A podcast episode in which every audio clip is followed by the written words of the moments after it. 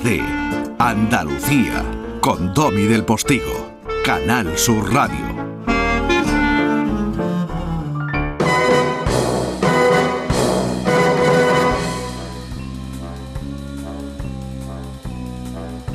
Tostada con aceite y cine. Juan Lu Artacho, tienes licencia para alargar. Buenos días, Domi, ¿cómo estás? Enorme. Pues, ¿Y tú? Pues bien, bien, bien, muy contento de, charlar contigo y, bueno, tengo que decir que, elegimos otra vez espías porque el gobierno no nos permite hacer otra cosa. Eh, hace tres semanas veníamos hablando de Pegasus, hace dos otra vez de Pegasus por otros motivos y, y ahora con, con el cese o como dicen ellos la sustitución de la directora del CNI, pues nos vuelven a poner en, en, la noticia de la semana otra vez eh, los espías y nosotros encantados de un género que nos gusta mucho, que nos entretiene y que ha dado grandes películas, pues nos vamos ahora a una película más femenina, aunque no lo parezca, que es esta La noche más oscura del 2012, hace 10 años, esta película de Catherine Bigelow. ¿De verdad te crees esa historia? ¿Lo de Osama Bin Laden? Sí. ¿Qué parte te convence? Su confianza. Nos gastamos miles de millones. Y no estamos más cerca de vencer al enemigo.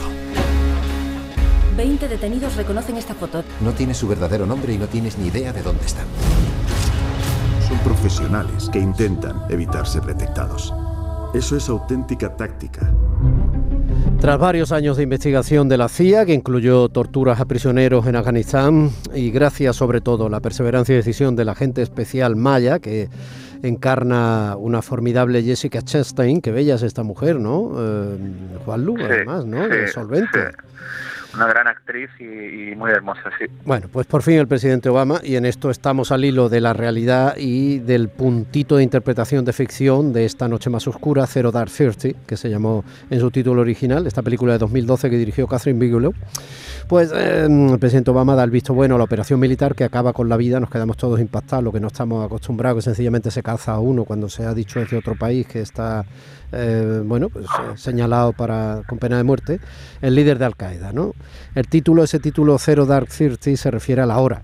¿no? Las doce y media de la madrugada, eso es del 2 de mayo de 2011, momento en el que el comando SEAL de los marines penetró en la residencia de Bin Laden en Abbottabad, en Pakistán, para dar caza al hombre hasta entonces más buscado de la historia. Te lo dejo en suerte. Sí, el, 2 de mayo del 2011 es cuando es la operación y la película es del 2012. Interesante ver cómo los americanos y Hollywood tan rápidamente son capaces de, montar una historia eh, tan impactante como esta, ¿no? Y uno de los momentos cumbres de, del, de, Obama, ¿no? De, la administración. Bueno, vamos a, situarnos en, en, Catherine Bigelow, que es eh, una directora maravillosa y decía que es una película femenina pero atípica, igual que su cine, porque es un cine lleno de testosterona y una mujer poderosa en su forma de narrar y los géneros que escoge, aparentemente más relacionados con, con directores masculinos. Em, recordemos que es la directora de Le llaman Body, Acero Azul, Días extraños, esta película de ciencia ficción, y El peso del agua, entre otras.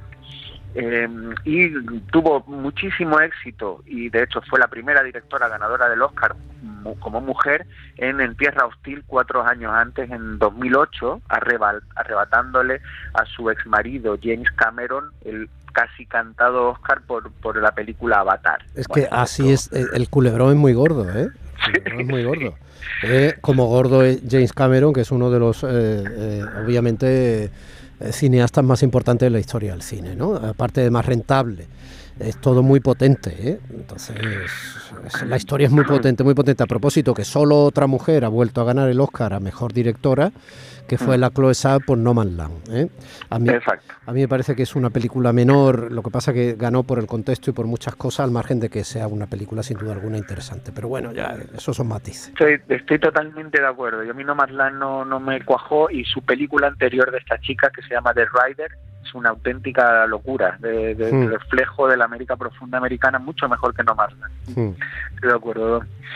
Pues bueno, pues volvemos a la noche más oscura que, mm, que, que es impresionante como diri- dirige Catherine Bigelow. A mí me encanta, es una película poco criticada, la película anterior también, también en Tierra Hostil, supuso nadie no consiguió unanimidad en ese en ese Oscar a mejor película y como mejor directora, pero a mí me gusta mucho cómo utiliza ese, esa cámara en mano cuando hace falta, parece que es un documental, pero no, es una historia dramatizada, mm, no pone el foco eh, o la mirada o la moralina en, la temática, sino que deja que los personajes y la propia historia se vaya contando, en este caso sin patriotismo, que sería lo más fácil en una historia tan potente y tan, eh, digamos, sobre todo para los Estados Unidos, de la historia moderna, quizá la historia más potente con, eh, con el 11S o desde el 11S, y contar esto desde ese prisma casi desde la frialdad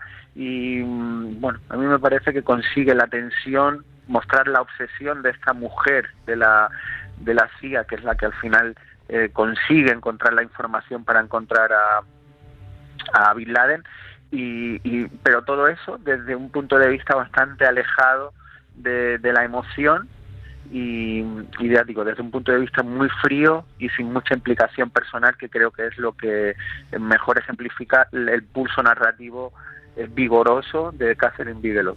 A ver, esto es de hace unos minutos, ¿vale? Ya.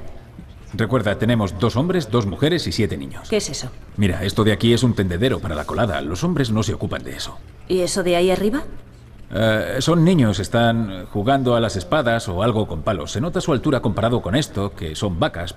Probablemente hay como siete o nueve niños, desde luego. Pues ahora tu mujer va rápido. No es la misma señora. Es la mujer número tres. Bueno, es Así que si hay tres mujeres, todo, to- da- este ejercicio de presunta precisión que nos enseña la película de manera formidable eh, y, y aséptica, ¿no? esa frialdad a la que te refería, esa especie de intento de objetividad, de- eh, da un poco de yuyu, ¿eh? cuando podamos ser nosotros susceptibles de ser los personajes que se están espiando para ser liquidados. ¿no?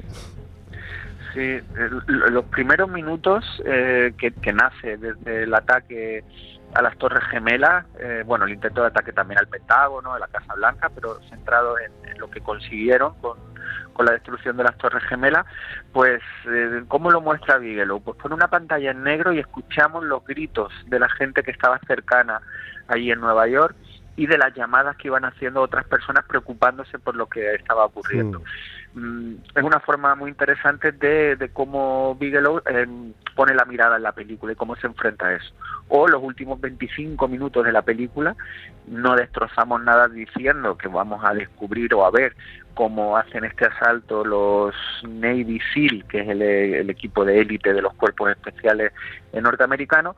25 minutos a tiempo casi real del asalto a ese escondite donde estaba Bin Laden con cámaras de infrarrojo, bueno, con técnicas ya cinematográficas muy bien traídas y que ya estamos bastante habituadas a ellas, pero que te tienen el corazón en un puño y no hay nada especial, no hay nada de efectos especiales que tanto le gustan a su marido o su marido, pues ella hace justo todo lo contrario, se aleja un poco, pero a la vez eh, estás en permanente tensión y eso eso me parece prodigioso. No, de hecho mueren todos los actores, quiero decir que una- de un realismo tremendo. Bueno, es broma.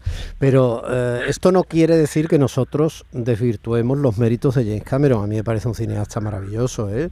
es que encamina todo el conocimiento que tiene para hacer gran cine en el sentido más grandioso o más grandote, las dos cosas, ¿eh? las dos cosas, grandioso y grandote, las dos cosas, que no son lo mismo. Como no es lo mismo No, ser una sí. gran ciudad que ser una ciudad grande, ¿no? Pues vale, por ahí va, ¿no? Por ahí va. Pero es un cineasta maravilloso y a mí Avatar me encanta. Pero sigamos con La Noche Más Oscura. El tercer hombre no identificado no va a comprar comida. No sale del complejo.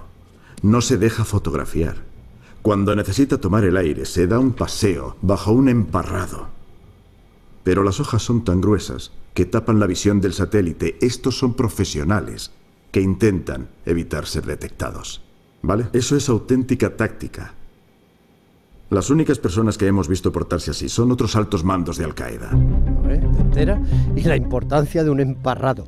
O sea, que el satélite más sofisticado y caro del universo que está en el puñetero espacio, de pronto la hoja de una parra ¿vale? Que dan uvitas. Que está allí el emparrado, allí puesto en ese pueblo ahí perdido. De, es, magnífico, ¿no? Pero cómo se mueven esos hombres que se ven allí entre hoja y hoja. Ese movimiento, amigo mío, ese movimiento hay que interpretarlo. Ese movimiento es el de unos profesionales que buscan, es tremendo. Sí, a mí la peli me recuerda, no sé, esto es algo personal, porque me recuerda mucho al silencio de los corderos en algunas cosas. Fíjate, mm. ¿te acuerdas del papel que, que interpretaba eh, Judy Foster, que era una policía también pelirroja, que se obsesiona con alguien y tiene que atraparlo, en este caso estaba atrapado, pero después se escapa o está persiguiendo a otro psicópata.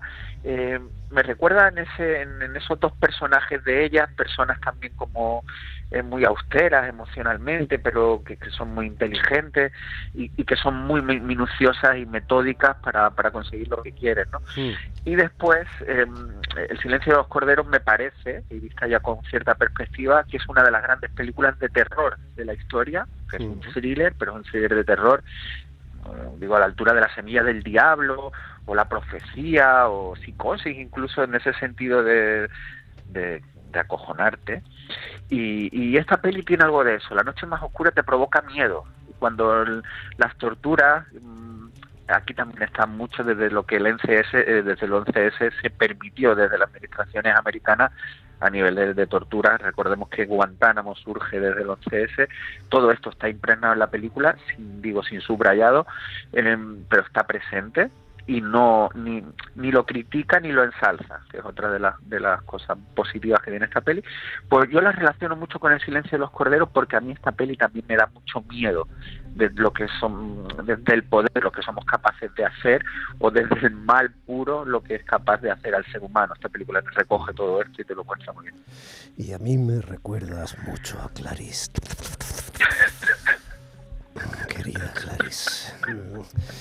Mi querido Juan Luartacho, ¿cuál es la película que te gusta más de Catherine Bigelow?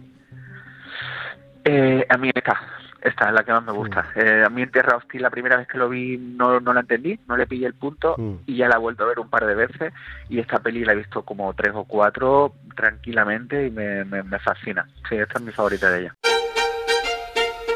Domi del Postigo en Canal Sur Radio. Días de Andalucía.